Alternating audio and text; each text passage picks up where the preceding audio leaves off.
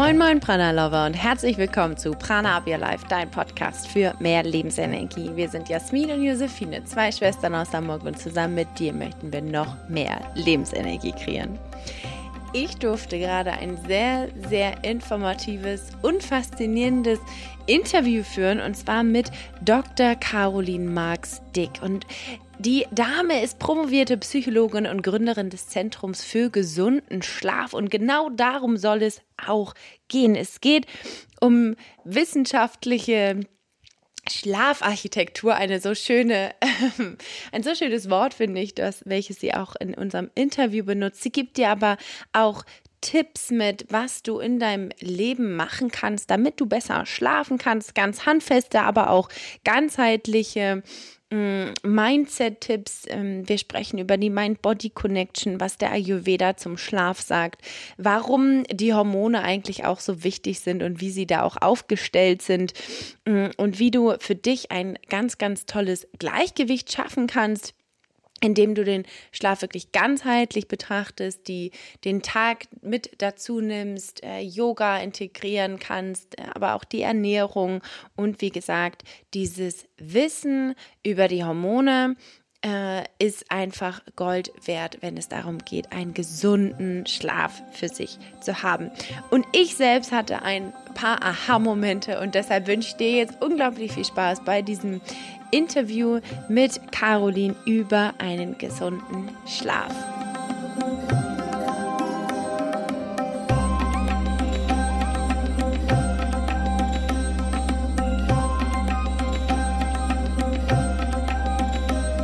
Hallo und herzlich willkommen, Dr. Caroline Mark-Dick. Ähm, ich freue mich wahnsinnig, dich heute in unserem Podcast begrüßen zu dürfen. Du bist promovierte Psychologin und Gründerin ja des Zentrums für den gesunden Schlaf. Und bevor ich viel zu viele Worte über dich verliere, frage ich dich erstmal, was fasziniert dich denn an dem Thema Schlaf so sehr? Hallo, liebe Jasmin, und vielen Dank ähm, für die Einladung. Ich habe mich schon sehr auf unseren Termin gefreut. Ähm, ja, am Thema Schlaf interessiert mich sehr, dass das ja ein Drittel unseres Lebens ausmacht. Und äh, jeder, der mal schlecht geschlafen hat, und ich denke, das kennen wir alle, weiß, ähm, wie wichtig das ist, dass man gut schläft, weil der nächste Tag eigentlich zu nichts zu gebrauchen ist. Mhm. Und ähm, meine eigene Schlafreise hat äh, schon vor 20 Jahren begonnen. Ich bin da eher zufällig reingestolpert. Als Studentin habe ich halt ähm, nach einem Nebenjob gesucht und habe dann so einen Aushang gefunden, Nachtwache im Schlaflabor gesucht. Und da dachte ich, gut, das schaue ich mir mal an. Und ähm, vom ersten Tag an bin ich unglaublich gern dahin gegangen, habe aber eben schnell festgestellt, ähm, dass die Menschen, die wegen nicht organischen, also wegen den psychisch bedingten Schlafstörungen dort waren, keine Behandlung bekommen haben. Und dann dachte ich mir, was ist denn da los? Ne, es sind so viele, es betrifft so viele. Ich kenne auch viele, die Schlafstörungen haben, kannte ich damals schon. Und ähm, ja, die bekommen halt keine Behandlung. Und äh, von da an war mein Weg geebnet, mich intensiv mit dem Thema zu befassen und immer wieder reinzugucken, ähm, wen gibt es, was gibt es, was kann man machen. Ja, und äh, so hat sich äh, dieser Weg für mich gepflastert und jetzt sitze ich hier in meinem eigenen Zentrum für gesunden Schlaf und äh, möchte eben den Menschen dabei helfen, gesund zu schlafen. Wie schön. Vielen, vielen Dank auch, ähm, dass du das mit uns teilst. War Schlaf denn für dich selbst nie ein Thema? Doch, es war ein Thema für mich. Und zwar ähm, im Schlaflabor habe ich natürlich nachts gearbeitet. Das heißt, äh, ja, ich musste eben äh, in Nachtschichten sozusagen arbeiten, nachts arbeiten, tagsüber studieren. Und am Ende meines Studiums kam dann noch eine gehörige Portion Liebeskummer dazu, so dass ich dann tatsächlich auch selbst eine Schlafstörung bekommen habe, eine richtig massive dicke Fette. Und ähm, ich habe halt damals dann auch äh, mir Hilfe suchen wollen und musste eben wiederum feststellen, dass da niemand so richtig wusste, wie er mir helfen kann. Also habe ich selber in alle Richtungen geschaut und gesucht, was man denn so tun könnte und habe dann eben für mich so mein eigenes Rezept gefunden, wie ich wieder gut schlafen kann. Und da nimmst du sozusagen das Wissen aus der Psychologie mit rein in deine Arbeit? Ja, das ist dann halt so nach und nach passiert. Am Anfang, sage ich mal, war das halt eher so ein wildes Gewurstel mhm. ähm, und so aus dem Bauch heraus, was könnte helfen. Und mit meiner Psychotherapeutenausbildung und dann eben auch mit dem Promotionsstudium ist es halt immer strukturierter und gezielter mhm. geworden. Mhm. Und ähm, auch jetzt halte ich immer die Augen und Ohren offen, vor allem für Techniken, die bei anderen ähm, psychischen Erkrankungen helfen und wo ich dann schaue, ähm, welchen Anteil davon kann ich für meine schlafgestörten Patienten einsetzen. Mhm. Und was sind das sozusagen für Techniken? Also aus welchen Bereichen? Äh, wo informierst du dich da? Also mein absoluter Liebling momentan ist die EMI, die Eye Movement Integration. Mhm. Und ähm, das ist eine Traumatherapie-Technik, also eigentlich eine neurotherapeutische Technik, ähm, wo man äh, direkt mit dem Unterbewusstsein arbeitet. Und ähm, das klingt jetzt so ein bisschen spooky, ist es aber gar nicht. Das ist wissenschaftlich auch wirklich gut ähm, belegt. Es ist eben so, dass bei einem Trauma wir ja Erinnerungen haben, von denen wir uns emotional noch nicht distanzieren können. Ne, das belastet mhm. uns immer noch sehr. Mhm. Und ähm, normalerweise ist der REM-Schlaf, also dieses Rapid Eye Movement, der Traumschlaf, dafür verantwortlich, diese Erlebnisse so umzuwandeln, dass wir dann sagen, ja, das war zwar schlimm, aber jetzt ist es okay. Mhm. Und ähm, eben bei Menschen, die dann so eine posttraumatische Belastungsstörung bekommen, funktioniert es nicht. Warum auch immer, das wissen wir heutzutage leider noch nicht. Ähm, aber genau diese Technik mache ich mir dann zunutze, indem ich durch gezielte Augenbewegungen meiner Patienten und ähm, so eine auditive Stimulation, also ich spreche dann Sätze, die ähm, mit diesem Trauma in Verbindung stehen, ähm, das so in, ins Gehirn einarbeite, dass das im Nachhinein gut ist. Ne? Mhm. Also man kann sich das praktisch ganz einfach vorstellen. Wir sitzen uns gegenüber. Ich spreche Sätze wie, ähm, was könnte ich mal sagen, ich liege wach im Bett, was jetzt ja an und für sich nichts Schlimmes ist, aber für meine schlafgestörten Patienten ist es unglaublich belastend. Mhm. Und dann bewege ich meine Hand und die folgen mir mit ihren Augen. Und nach der Sitzung ist immer besser als vorher. Das ist schon mal schön zu hören. Wer sitzt denn da so meistens vor dir? Welche Menschen kommen zu dir?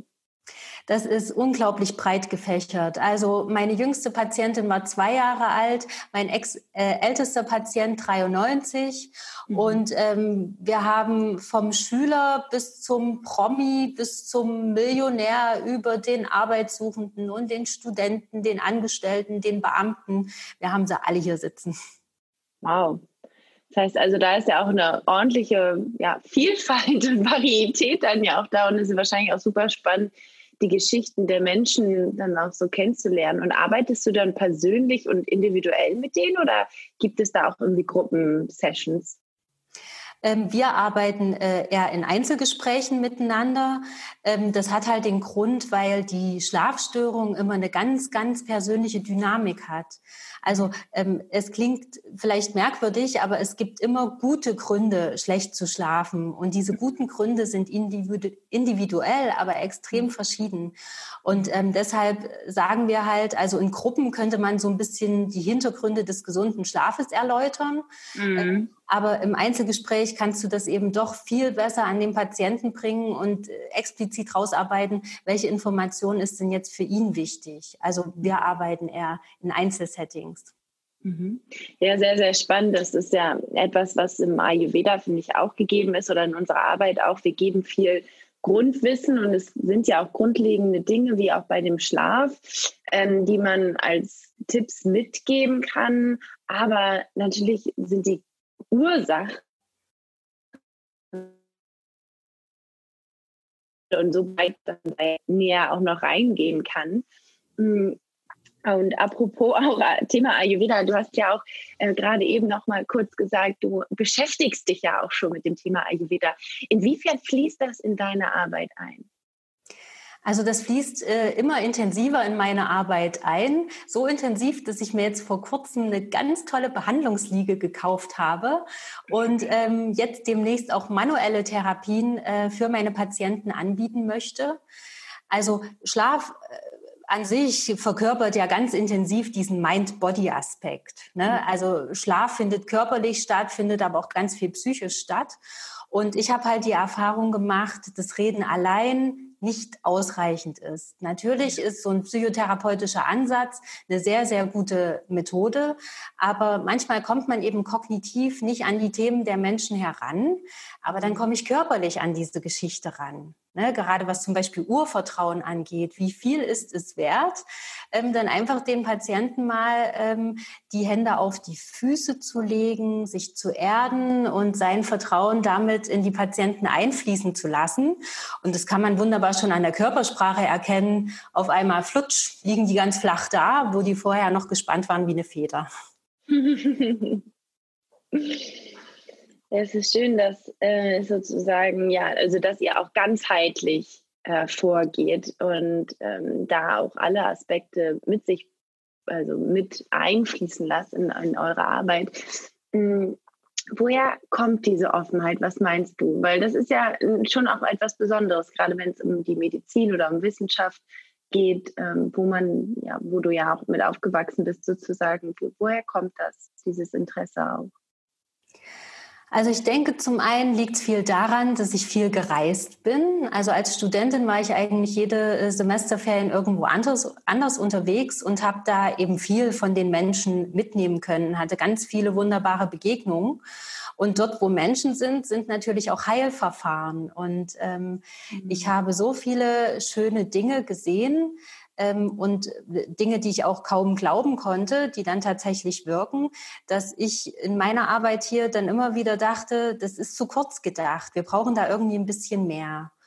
Und ähm, eben der Ayurveda hat mich da besonders fasziniert. Ähm, da habe ich eben auch in meiner eigenen Familie erleben dürfen, wie grundlegend der heilen kann. Und mhm. ähm, über mein eigenes Interesse habe ich das dann jetzt immer tiefer in meine Praxis mit eingebracht und stelle fest, dass an bestimmten Stellen, wo ich halt mit ähm, meiner westlich-wissenschaftlichen Arbeitsweise nicht weiterkomme, der Ayurveda genau passend ist und dem Patienten viel hilft. Mhm total schön, ähm, dass du das sagst, weil an den Ayurveda-Kuren, die wir ja auch begleiten ins, auf Sri Lanka, ähm, ist der Schlaf unglaublich wichtig und auch zentral für die gesamte Kur. Also wenn da auch jemand Schlafstörungen hat, dann wird versucht, wirklich auch während der Kur alles daran zu setzen, dass die Patientin oder Patient ähm, auf der Kur genug Schlaf bekommt. Und das sind natürlich dann Behandlungen wie Shirodara äh, oder so Wickel für genau. den Kopf. Das, das ist ja vielleicht für dich eher schwierig umsetzbar, aber wie äh, lässt du es sozusagen noch außer jetzt deiner Behandlungsliege noch mit einfließen? Sind es dann auch ganzheitliche äh, Lebenstipps? Ja, auf jeden Fall. Also ähm, es ist so, dass wenn man sich grundlegend nach den Lebensregeln des ähm, Ayurveda ernährt, bewegt, ähm, meditiert, praktiziert und so weiter, dann ist es schon mal relativ unwahrscheinlich, dass man überhaupt eine Schlafstörung bekommt. Mhm. Weil genau dieser Lebensweg ebnet mir ja so ein Grundgefühl, sowohl körperlich als auch psychisch, dass ich sowohl leistungsfähig sein kann, ähm, als auch eben in die Ruhe, in die Entspannung komme. Und das ist das Wichtige am Ende des Tages. Ähm, und von daher ist äh, eben so meine Grundherangehensweise auch, der Tag muss stimmen, dass die Nacht gut wird. Und ich kann halt nicht erst am Ende des Tages beginnen, meinen Tag rund zu machen, sondern das geht tatsächlich schon mit dem Aufstehen los. Und ähm, die Morgenroutine vom Ayurveda ist bestens dafür geeignet, einen richtig guten Start in den Tag zu haben und dann eben auch mit guter Laune und energetisch da durchzuhalten. Mhm. Mhm. Und was sind es, äh, gibt es noch so richtig greifbare Tipps, die du hast, so gerade auch für unsere Hörer und Hörerinnen, äh, wie sie aus dem Ayurveda ja auch ein ja, also wir haben natürlich ähm, die Phytopharmakologie, also die schöne Kräuterheilkunde, die uns der Ayurveda ähm, mitgibt. Und da haben wir unser Ashwagandha, ähm, unser Allheilmittel, was ja wissenschaftlich gesehen ähm, sogar so wirkt wie ein hochpotentes Trizyklikum, also ein ganz potentes ähm, Antidepressivum, was schlafanstoßend ist. Das heißt, da ist eben auch wirklich äh, äh, wissenschaftliche Power hinter unserem tollen Ashwagandha. Ähm, ja, und äh, dann haben wir zum Beispiel die Padabhyanga, also die Fußmassage, wenn man sich abends ähm, die Füße massiert mit Triphalgie, ähm, zieht man quasi so richtig schön die Energie des Tages raus und kommt runter und kann dann in aller Regel ähm, auch sehr gut schlafen. Wir haben unsere wunderbare goldene Milch. Das ist auch wissenschaftlich mhm. erwiesen, dass alle mhm. ähm, Inhaltsstoffe so in dieser Kombination tatsächlich ähm, schlafanstoßend wirken. Also das ist nicht nur so, dass uns das entspannt und runterholt, sondern das wirkt auch so in unser hormonelles System ein, dass ähm, die Hormone, die den Schlaf herbeiführen und dann aufrechterhalten, davon positiv stimuliert werden. Ja, das sind so die drei greif greifbarsten Tipps, die ich immer gebe. Wow, ja, da ist ja auch schon viel dahinter. Und ich glaube, das ist auch etwas, das darf ja auch jeder für sich einfach mal ausprobieren und einfach mal schauen, wie es für einen selbst funktioniert. Und es ist äh, schön, dass du das auf jeden Fall teilst. Ich kenne dieses Gefühl selber, wenn man eine Fußmassage abends macht. Ich mache das mit Sesamöl, wenn ich hier zu Hause bin. Und äh, ich merke richtig, wie meine Energie runtergeht. Gerade wenn ich so in Gedankenkarussellen mich verliere äh, kommt es dann so, dass ich denke, okay, jetzt ist es wieder Zeit für eine Fußmassage oder einfach nur einölen und dann ja. merke ich richtig, wie meine Füße arbeiten und ähm, ja, und dann sozusagen die Energie da rausziehen.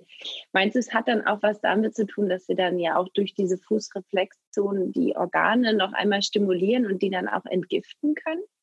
Ja, auf jeden Fall. Ich denke, dass so in dieser Gesamtdynamik ganz viel liegt. Also ähm, ich sage auch meinen Patienten immer, zum einen muss man keine Wissenschaft draus machen, ne? einfach mal so die Füße durchkneten, wie man es gerade mhm. angenehm findet. Mhm. Da ist ja viel Intuition drin, dass man intuitiv das Richtige tut. Mhm. Und auf der anderen Seite habe ich das eben während meiner äh, Manualtherapie-Ausbildung am eigenen Leib gespürt, dass ich ähm, von meiner lieben Freundin Katrin äh, nach einem sehr angeregten Gespräch in der Pause massiert wurde. Und ich bin ähm, zwei, dreimal eingeschlafen während dieser 20-Minuten-Massage. Also es hat mich so runtergeholt und ich denke, das mhm. waren eben diese gezielten Handgriffe, die man dann gemacht hat. Mhm. Es war auch immer, ist immer der Klassiker bei den Massagen in, auf der Ayurveda-Kurs. Am alle schlafen sie ein bei den Fußmassagen und eigentlich sind immer alle auch so mit bisschen traurig, weil es ja auch immer so das mit das Schönste ist. Mm, aber wir sagen auch, es ist gut, wenn der Körper dann entspannen kann und dann einschlafen kann. Deshalb darf man sich da eigentlich gar nicht so viel ärgern, sondern es einfach auch annehmen, dass der Körper ja auch Schlaf braucht. Richtig, ne? der Körper holt sich das, was er braucht. Und wenn wir nicht dagegen wirken, ist das eine super Sache. Ne? Dann sind wir im Gleichgewicht mit uns, mit der Natur und ähm, dann entwickeln wir ja viele Krankheiten gar nicht erst. Mhm. Eine Frage kommt natürlich immer auf, wenn es um den Schlaf geht. Wie stehst du denn zu dem Thema Kaffee und Alkohol? Hm. Also ich bin, ich bin eine Kaffeetante. Ich liebe Kaffee. Ähm, so vom Geschmack her. Ich denke, äh, um wach zu werden, brauche ich das nicht unbedingt. Mhm. Ähm, also es gibt eine grundlegende und wirklich bahnbrechende Erkenntnis der Schlafmedizin. Haltet euch fest. Es ist nämlich tatsächlich so, das uns Wachsein ermüdet und Schlafen entmüdet. Mhm. Ähm, und auf diesem äh, Grundsatz baut äh, der Kaffee auf. Es ist nämlich so, dass mit dem Wachsein sich in uns ein Hormon anhäuft, das nennt sich Adenosin. Und der Kaffee ähm, wirkt dem Adenosin entgegen. Das heißt, der bremst halt erstmal so die Wirkung und damit sind wir wacher. Wenn wir viel Kaffee trinken, starken Kaffee trinken, vor allem lange abgestandenen Kaffee trinken, dann blockieren wir diese Rezeptoren bis spät in die Nacht und können tatsächlich nicht einschlafen. Aber eben vormittags, am frühen Nachmittag so einen schönen, frisch gebrühten Kaffee zu trinken, das tut nichts mit unserem Schlaf. Das können wir wirklich machen. Das ist gar kein Problem. Mhm. Ja, und das Thema Alkohol. Mhm. Also grundsätzlich ist es so, dass ich es für meine Therapien unglaublich wichtig finde, die Lebensqualität der Patienten aufrechtzuerhalten. Das heißt, ähm, am Ende der Therapie sollte es schon möglich sein, äh, mal auf eine Party zu gehen, sich ein schönes Glas Wein zu gönnen, ohne dass das gleich wieder die gesamte Krankheit ähm, heraufbeschwört. Während der Therapie allerdings bestehe ich schon drauf, dass wir den Alkohol mal eine Zeit lang weglassen, mhm. weil Alkohol ähm, zerstört unsere Schlafarchitektur. Alkohol ist ein Zellgift Und ähm, unser Körper fühlt sich quasi vergiftet, wenn wir was getrunken haben. Und der lässt uns vergiftet nicht gut schlafen. Der hat halt Angst, dass wir nicht wieder aufwachen. Und ähm, demnach ist der Schlaf dann sehr leicht und fragmentiert. Und genau das ist es ja, was wir nicht wollen. Aber wie gesagt, ähm, ein Glas Rotwein zum Abendessen oder äh, mal ein Bier im Biergarten, dagegen ist grundsätzlich überhaupt nichts einzuwenden aus meiner Sicht. Total schön. Ich glaube, deshalb ähm, passt es auch mit uns sozusagen so gut zusammen, ähm, dass wir dich auch hier als Schlafexpertin haben, weil das ja auch genau unser Ansatz ist. Und ja, sobald man sich dann etwas so sehr verbietet, dass man darunter leidet, dann hilft es ja auch der, auf der psychischen Ebene ja auch nicht so wirklich. Genau. Und du hast dieses schöne Wort Schlafarchitektur benutzt. Magst du da noch ein bisschen was zu sagen? Ja, das kann ich sehr gerne. Ähm, Schlafarchitektur, das klingt äh, äh, ja so hochbegrifflich, aber im Grunde genommen verbirgt sich dahinter nur ähm, oder verbergen sich dahinter unsere Schlafzyklen. Wir haben drei sogenannte Non-REM-Zyklen und einen REM-Schlafzyklus. REM bedeutet Rapid Eye Movement. Das hatte ich ja vorhin schon mal kurz gesagt. Und dieses Rapid Eye Movement ist unser ähm, körpereigenes Antitrauma-Programm beziehungsweise unsere körpereigene Psychotherapie, die jede Nacht ganz von alleine abläuft. Mhm. Und es ist eben so, dass wenn wir einschlafen, wir möglichst aus einem entspannten Wachzustand erst in den Non-REM 1 kommen, das ist der leichte Schlaf, dann in die Schlafphase 2 und schließlich in die 3. Der Non-REM 3 ist der Tiefschlaf. Und da sind wir dann so eine Weile. Ähm, so ungefähr 20 Minuten, vielleicht auch mal 30 Minuten. Und danach kommen wir schon langsam wieder in die leichteren Schlafphasen und sind dann eben auch ähm, so 20 bis 30 Minuten im REM-Schlaf. Das heißt, wir schlafen gar nicht so die ganze Nacht im Tiefschlaf, sondern das sind immer so Episoden, die wir mal tief abtauchen und dann kommen wir schon wieder mehr an der Oberfläche an. Und wenn wir Richtung Oberfläche äh, kommen, dann kann es tatsächlich sein, dass wir immer wach werden. Und deshalb ist ähm, Durchschlafen gar nicht in unserer Natur vorgesehen. Wir sollten eben nur nach so einem Schlafzyklus relativ schnell wieder einschlafen können. Also wenn wir dann eben eine halbe Stunde, eine Stunde, zwei Stunden wach liegen, ist das natürlich nicht mehr normal. Aber so zwischen zwei Schlafzyklen mal zwei, drei Minuten wach zu sein, das ist völlig in Ordnung. Das ist so gewollt von der Natur. Ja, und je nachdem, in welcher Schlafphase ich mich befinde, dementsprechend ist meine Körperphysiologie. Das heißt, im leichten Schlaf ähm, ja, schlägt mein Herz noch relativ aktiv, der Puls ist oben, die Atmung ähm, ist intensiv und so weiter. Und je tiefer ich abtauche, umso langsamer wird es alles. Das heißt, das Herz schlägt langsamer, der Puls geht runter, die Muskulatur erschlafft, bis ich dann wie ein nasser Sack auf meiner Matratze liege und mich eigentlich niemand mehr so richtig wecken kann, außer ich werde mal richtig fest gekniffen, weil nur ein, ein Schmerzreiz kann uns aus dem Tiefschlaf wecken. Ne? Und aus den anderen Schlafphasen sind wir halt relativ leicht erweckbar. Ja, und so ein Schlafzyklus dauert ungefähr 90 Minuten und wir haben so zwischen vier und sieben Schlafzyklen in einer Nacht. Und wenn wir das so alles wunderbar aneinander reihen, sind wir am nächsten Tag frisch und fit und ausgeschlafen das, was man sich so wünscht. Genau. äh, was ich total schön finde, ist, dass es, glaube ich, auch ein bisschen den Druck rausgibt, dass man nicht unbedingt durchschlafen muss. Ja. Also es war jetzt auch gerade nochmal für mich, ich habe mich damit ja auch schon öfter beschäftigt, aber auch nochmal jetzt so ins Bewusstsein zu nehmen, ähm, weil ich auch einige Leute in meinem Umfeld habe, die Schlafstörungen haben mm, und die sich davon sehr beeinflussen lassen, wenn sie eben nicht durchschlafen können und dann stressen sie sich damit. Also ich würde gerne nämlich noch auf zwei Faktoren eingehen. Einmal auf den Faktor natürlich Stress ganz generell mhm. ähm, und aber auch auf so Schlaftracker, die ja jetzt auch total innen sind. Und weil diese Schlaftracker, die sehen ja dann sozusagen, wenn man dann wach ist und ähm, zählen das ja also da ist ja keine Wertung drin. Aber mhm. wie siehst du denn das mit dem, mit diesem Trend, den, der, den, den Schlaf zu also, ähm, mhm. dein, dein Ton ist gerade weg. Hörst du mich gut? Ja. Gut, okay, dann machen wir weiter. Ja, ähm, ja mit den Schlaftrackern. Ähm, es gibt gute, es gibt sehr gute und es gibt weniger gute. Und das hat nicht unbedingt was mit dem Preis zu tun, sondern das hat was mit der Art zu tun, wie die Daten abgeleitet werden.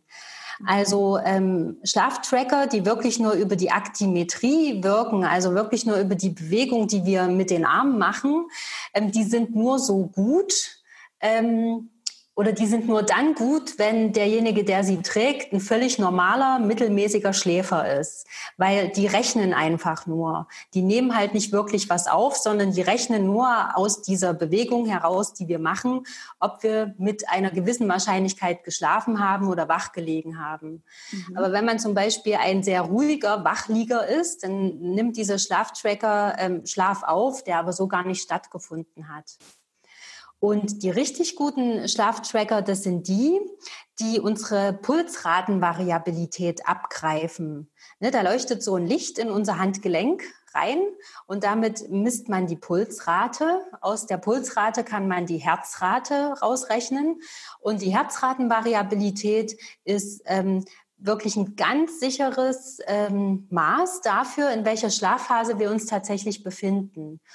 Und ähm, die Uhren, die es dazu gibt, die zeigen dann eben an, wann man wach gewesen ist, wann man im Leichtschlaf war und im Tiefschlaf war. Und das mhm. ist tatsächlich realistisch, was die am Ende so ausspucken. Mhm.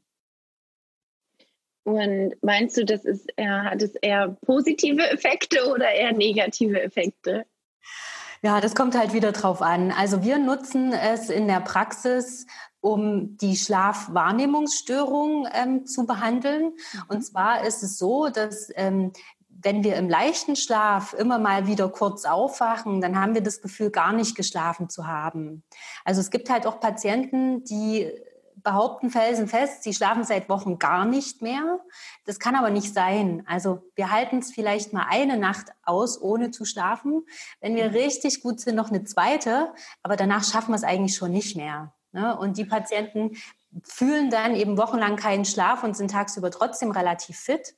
Und mit diesen Sleep Trackern ähm, können wir denen zeigen, dass doch Schlaf da war. Und wir können denen eben sehr, sehr gut erklären, warum die diesen Schlaf nicht spüren. Und dafür mhm. setze ich die eben sehr gerne ein.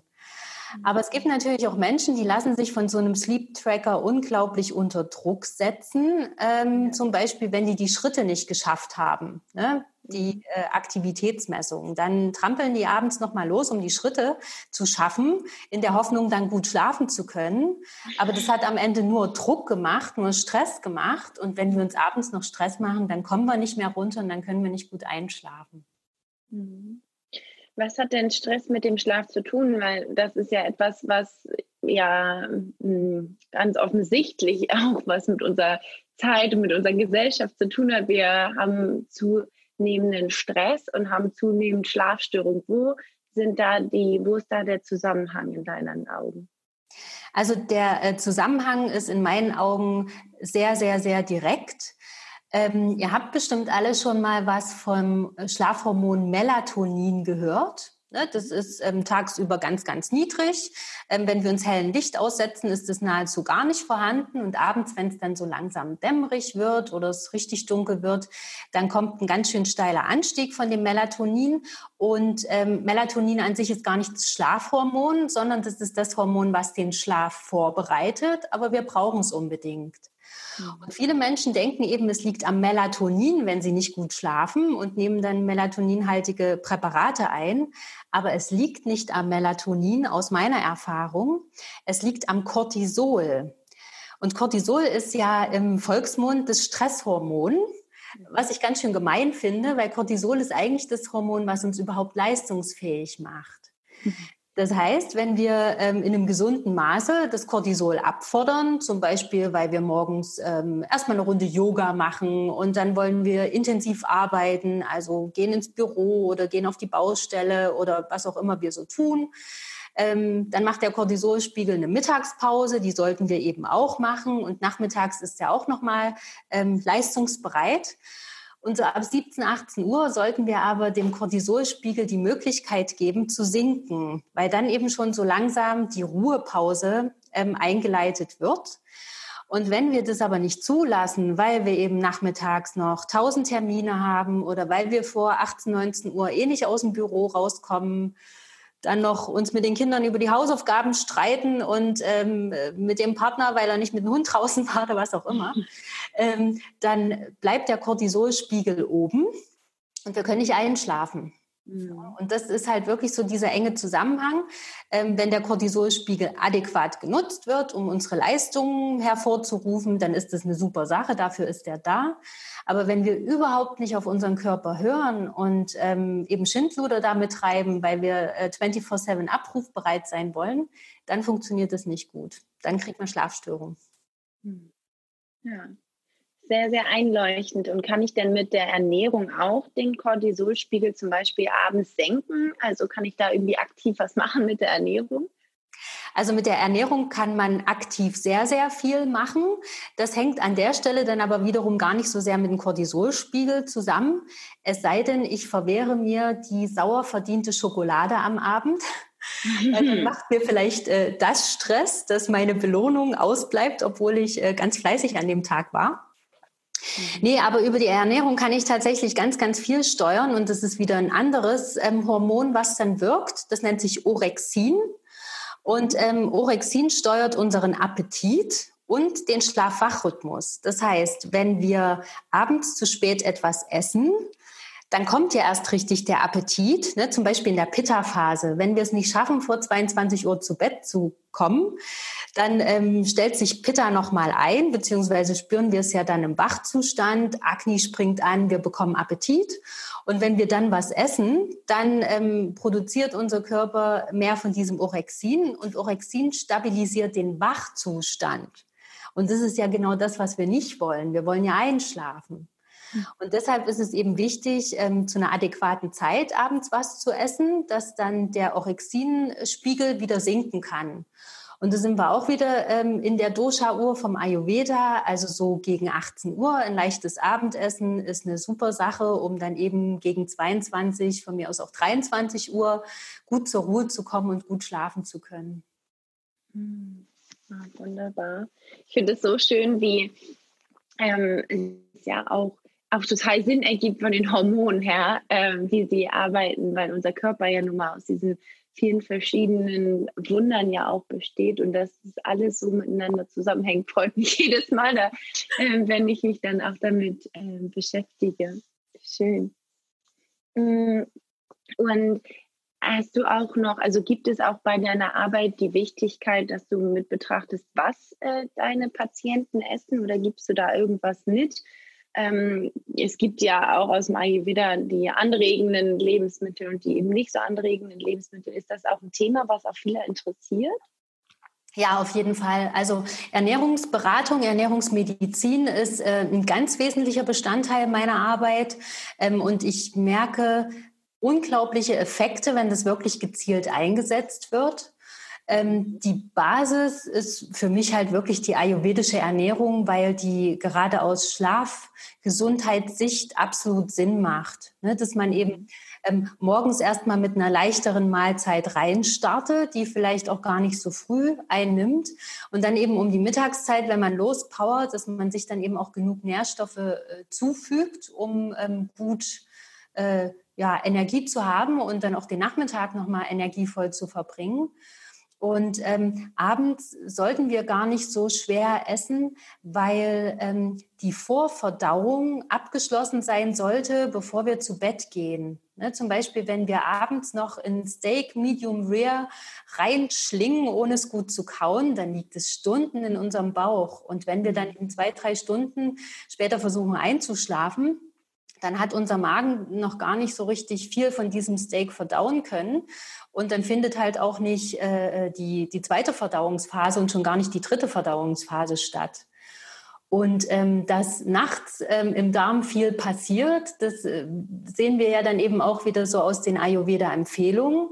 Es ist ja normalerweise so, dass wir ähm, morgens irgendwann ähm, zur Toilette gehen und ähm, dann eben den Stuhl ablassen, der nachts in uns gebildet bzw. so weit verdaut wurde, dass wir dann halt den Rest noch rausbringen können.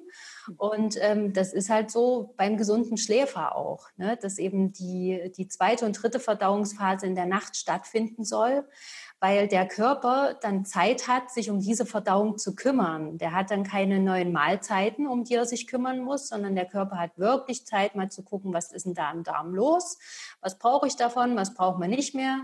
Und ähm, ja, deshalb ist es halt ganz, ganz wichtig, was ich esse, wann ich es esse, um dann dem Körper nachts eine Aufgabe zu geben, ähm, die er machen kann und äh, wofür die Nacht halt auch einfach gedacht ist. Mhm.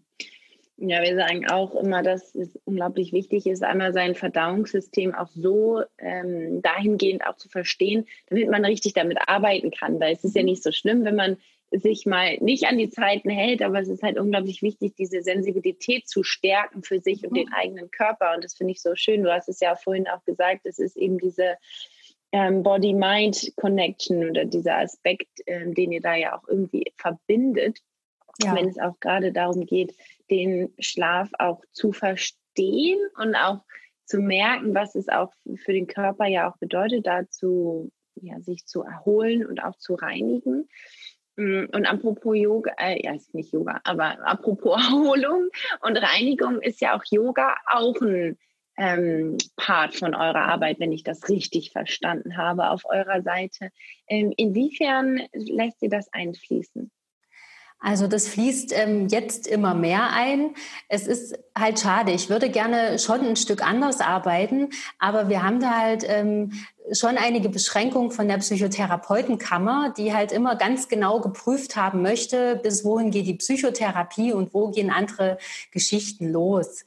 Und ähm, wir betreiben ja auch immer wieder kleine Forschungsarbeiten hier bei uns im Zentrum. Und da geht jetzt demnächst ähm, eine Studie los zur Yoga-Psychotherapie der Insomnie, wo ich einfach mal ein paar Daten sammeln möchte und das äh, der Psychotherapeutenkammer vorlegen möchte, dass es halt tatsächlich wirksam ist.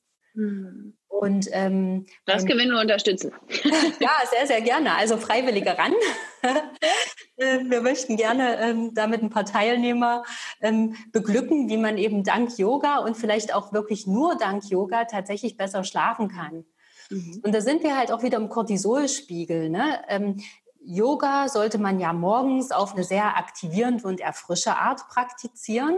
Und das bringt unseren Cortisolspiegel nach oben, aber nicht im Sinne von Stress, sondern im Sinne von einer Leistungsbereitschaft. Mhm. Und ähm, so starten wir dann eben energetisch in den Tag. Und in den späten Nachmittag und Abendstunden sollte man dann aber eben nicht mehr so ein aktivierendes Yoga betreiben, sondern dann eher so Richtung Yoga Nidra und ähm, Meditation gehen, also wo man sich dann tatsächlich deaktiviert. Und äh, ich weiß nicht, welche Erfahrung ihr gemacht habt, aber in Dresden ist es so, dass es keine einzige Yoga-Einrichtung gibt, die Morgen-Yoga anbietet. Ne, und das finde ich ja sehr, sehr schade. Oh, das ist ja wirklich schade. Mhm. Und die meisten Yogakurse sind halt zum Teil auch sehr spät, sodass meine Patienten dann die Erfahrung gemacht haben, äh, Yoga hilft gar nicht. Und ich möchte aber eben zeigen, dass es schon hilft, wenn man zur richtigen Zeit das richtige Yoga praktiziert. Richtig, ja. Also ich muss aus meiner Erfahrung auch sagen, also ich mache auch jeden Morgen Yoga hier zu Hause zwar, ähm, gut, äh, aus den gegebenen Anlässen der Zeit. Aber ansonsten habe ich auch im Studium, äh, Studium immer schön morgens von 8 bis 9 oder manchmal sogar um 6.30 Uhr bis 7.30 Uhr oder 7 Uhr bis 8 Uhr. Also wir haben hier in Hamburg schon einige Angebote, die ich auch immer wahrgenommen habe, weil ich am Morgen auch immer am besten praktizieren kann weil abends bei mir immer meistens irgendwas dazwischen kommt. Genau, ja, das geht mir ähnlich. Wie ist denn ähm, so der Abend? Hm, wir haben ja jetzt auch schon über die Morgenroutine gesprochen, aber gibt es da auch also aus der Abendroutine noch ein paar, paar Dinge? Also, dass ich auf jeden Fall eher was Beruhigendes machen sollte, ähm, Meditation, vielleicht eher diese die, so Yoga Nidra, Body Scans, die Fußmassage hatten wir gesagt, leichtes Essen. Ähm, hat, hast du noch irgendwas für den Abend? Ja, auf jeden Fall. Ähm, und da sind wir wieder beim Cortisolspiegel. Wir sollten abends etwas Schönes machen. Da kommt es gar nicht so richtig drauf an, was wir denn nun tun. Wichtig ist, dass wir das toll finden, dass uns das Spaß macht. Weil der Cortisolspiegel oder Stress steigt eben dann an, wenn wir was tun, was wir nicht so mögen. Mhm. Zum Beispiel, wenn ich mich nach dem Abendessen nochmal aufraffen soll, ähm, zum Beispiel in ein Yoga-Studio zu gehen und dann dort meine anderthalbe Stunde Yoga durchzuhecheln, obwohl ich völlig fertig bin und keine Zeit dazu habe, dann tut mir genau dieses Yoga nicht gut. Und wenn ich äh, in dem Moment mal ganz diszipliniert noch eine halbe Stunde auf dem Sofa liegen würde und äh, eben ein schönes Stück Schokolade esse oder irgendetwas tue, ähm, um mich selbst zu belohnen, dann kann das den Unterschied machen. Also der Cortisolspiegel wird ganz maßgeblich von unserer emotionalen Bewertung bestimmt. Mag ich die Sachen, ähm, produzieren die keinen Stress? Und mag ich die Sachen nicht, dann produzieren die Stress okay, das ist jetzt hier der Aha-Moment, von dem Oprah äh, immer spricht, Oprah Winfrey in, ihrer, in ihrem Podcast Super Soul Conversations, äh, spricht sie immer von Aha-Momenten, wenn sie Menschen interviewt. Und das ist für mich gerade der Aha-Moment überhaupt, dass es die emotionale Bewertung ist, der die ähm, ja das Wohlbefinden und auch gerade das Hormon Cortisol bestimmt. Das ist ja unglaublich. Also das ging mir ähnlich, als ich das das erste Mal gehört habe. Deswegen finde ich es eben auch so faszinierend. Und ähm, um nochmal auf deine Frage zurückzukommen, deswegen ist es eben auch so, dass ähm, abends tatsächlich dann Meditation gut tut. Also ähm, Menschen, denen es schwerfällt zu meditieren, rate ich in dem Moment immer, den Tag mal kurz Revue passieren zu lassen und ähm, eine Dankbarkeit zu empfinden. Also was war heute schön? Wofür bin ich dankbar?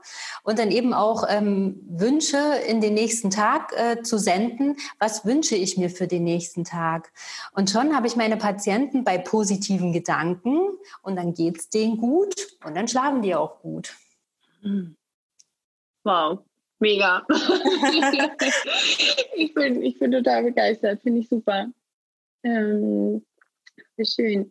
Wir haben immer zum Abschluss noch drei Fragen. Aber bevor ich die stelle, würde ich dich gerne einmal fragen. Du hast es ja auch gerade erwähnt. Also ihr habt das Zentrum für gesunden Schlaf äh, in Dresden. Und ähm, möchtest du noch irgendwas unseren Hörern und Hörerinnen mitgeben? Du hast ein aktuelles Herzensprojekt, vielleicht die, die Yoga-Therapie. Falls jemand irgendwie in der Nähe ist, kann man dich da besuchen oder, oder, oder. Hier hast du Zeit, alles alles zu sagen. Ja, also äh, die Yogatherapie ist natürlich jetzt mein neues Herzensprojekt und ich freue mich schon sehr darauf, die jetzt dann demnächst starten zu können. Also wer aus Dresden und Umgebung kommt, ist ähm, ganz herzlich eingeladen, sich einfach mal bei uns zu melden. Und ähm, ja, dann schauen wir, inwiefern der oder diejenige in unsere Studie passt und nehmen die sehr, sehr gerne auf. Aber auch für Menschen, die weiter weg wohnen, haben wir ein Angebot. Also zum einen machen wir natürlich Online-Therapie. Das haben wir jetzt halt auch in der aktuellen Situation gelernt, dass das wirklich super funktioniert. Ähm, und wenn diese Online-Therapie nicht reicht, dann bieten wir halt auch Intensivtherapien hier vor Ort an. Das heißt, ähm, wenn ihr aus Köln, München, Hamburg oder wo auch immer herkommt, dann ähm, machen wir das Gröbste erstmal per Videotelefonie.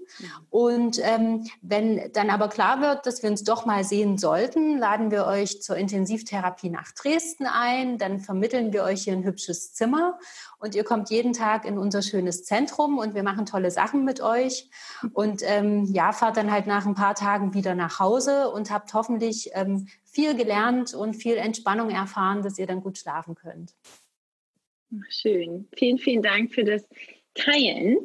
Hm, ich kann das auf jeden Fall nur unterzeichnen. Ich finde, Schlaf ist ein unglaublich wichtiges Thema und ich merke das auch sofort, dass wenn irgendwas nicht stimmt, dann kann sich das auch sehr gut in dem Schlaf widerspiegeln und dann ist der, der nächste Tag, du hast es ja so eingeleitet auch, ne? dann merkt es ja jeder, dass der nächste Tag irgendwie so einen kleinen Ditcher hat. Genau.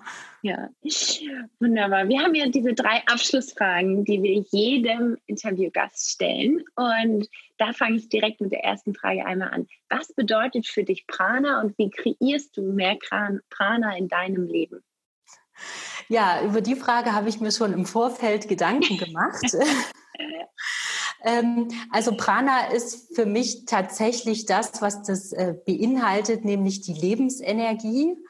Und ähm, ich sauge die Lebensenergie ähm, tatsächlich in mich auf. Ähm, zum einen tue ich das manchmal mit meiner eigens kreierten Prana-Meditation, die ich mhm. so gerne in meine äh, Yoga-Praxis zum Schluss mit einfließen lasse. Und zwar stelle ich mir dann vor, dass ich erstmal mit jedem Atemzug ähm, äh, orange-goldenes Prana einatme und das in meine Zellen fließen lasse. Und mit jedem Ausatmen lasse ich halt die Nacht rausfließen, so diese dunkelblaue, pulvrige, poröse Nacht. Und das mache ich dann eben so lange, bis ich das Gefühl habe, jetzt leuchtet mein Körper. Ähm, oder ich fahre eben auch jeden Tag mit dem Fahrrad zur Arbeit und ähm, merke eben, wenn ich noch ein bisschen müde bin und nicht so richtig in die Pötte komme, ähm, dass ich halt ein bisschen mehr Prana brauche. Und dann ähm, atme ich eben alles ein, was mein Körper so hergibt und merke dann eben auch, dass mich das wach macht, dass mir das Energie gibt und vor allem, dass ich gute Laune davon bekomme. Ne? Also, dass ich halt in einer guten Stimmung bin.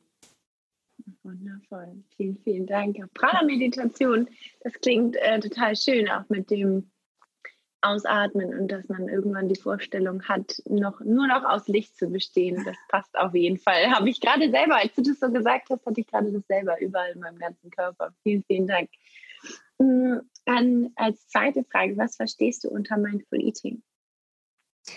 Ähm, Mindful Eating ist ähm, tatsächlich auch ein Therapieansatz von uns, weil es aus meiner Sicht die leichteste Art und Weise ist, wie ich achtsam sein kann und mich äh, direkt dabei belohnen kann. Mhm. Ähm, ich mache es leider viel zu selten. Heute habe ich ähm, Und ich finde es halt unglaublich wichtig, weil ähm, Essen bedeutet ja Ernährung. Das heißt, ich füge meinem Körper Nährstoffe zu, aber eben nicht nur meinem Körper, sondern auch natürlich meinem Geist. Und wenn ich das nicht wahrnehme, was ich für Nährstoffe in mich aufnehme, dann verarbeitet die mein Körper und mein Geist ja auch nicht wirklich. Mhm. Und deswegen ist es für mich unglaublich wichtig, A, das wörtlich zu nehmen, dieses sich nähren und dann eben auch ähm, jeder Zelle meines Körpers zu zeigen, guck mal, jetzt kommt ein Pfirsich und guck mal, jetzt kommt eine Gurkenscheibe oder was auch immer, dass eben meine Körperzellen gleich wissen, ähm, oh, das Vitamin C, das kann ich gut gebrauchen, da melde ich mich mal an, dass ich mir davon was mhm. abhole. Mhm. Ja, die Basis ja auch für das Prana, für die Lebensenergie. Mhm. Genau. Ja. Sehr schön, vielen Dank. Und was ist dein absoluter Lieblingsmoment beim Essen? Mein Lieblingsmoment beim Essen ist tatsächlich, wenn das Essen vor mir steht, ich auf meinen Teller schaue und mich drauf, äh, drauf freue, jetzt loszulegen. Die Vorfreude. Genau. Wundervoll. Vielen, vielen, vielen, vielen Dank, Caroline, für deine ganzen Informationen äh, über ja, wissenschaftliche Informationen, aber auch emotionale Informationen aus deiner Erfahrung heraus, aber auch aus ja, vielen verschiedenen Ecken und das hat sehr, sehr viel Spaß gemacht, war sehr informativ. Ich habe selber für mich ganz, ganz viel nochmal mitnehmen können. Dabei habe ich mich auch schon viel damit beschäftigt. Aber so ist es immer noch viel, viel schöner, auch Experten im, hier in dem Podcast zu haben, um einen anderen Blickwinkel zu bekommen. Also von meiner Seite auf jeden Fall ein ganz großes Dankeschön für deine Zeit und für deinen Input. Ja, sehr, sehr gern, liebe Jasmin. Es hat mir auch viel Freude bereitet und ich freue mich immer, wenn sich jemand fürs Thema Schlafen interessiert, weil das ist ja nun mal meine absolute Leidenschaft, wie für dich äh, Prana deine Leidenschaft ist. Ja, vielen, vielen, vielen Dank.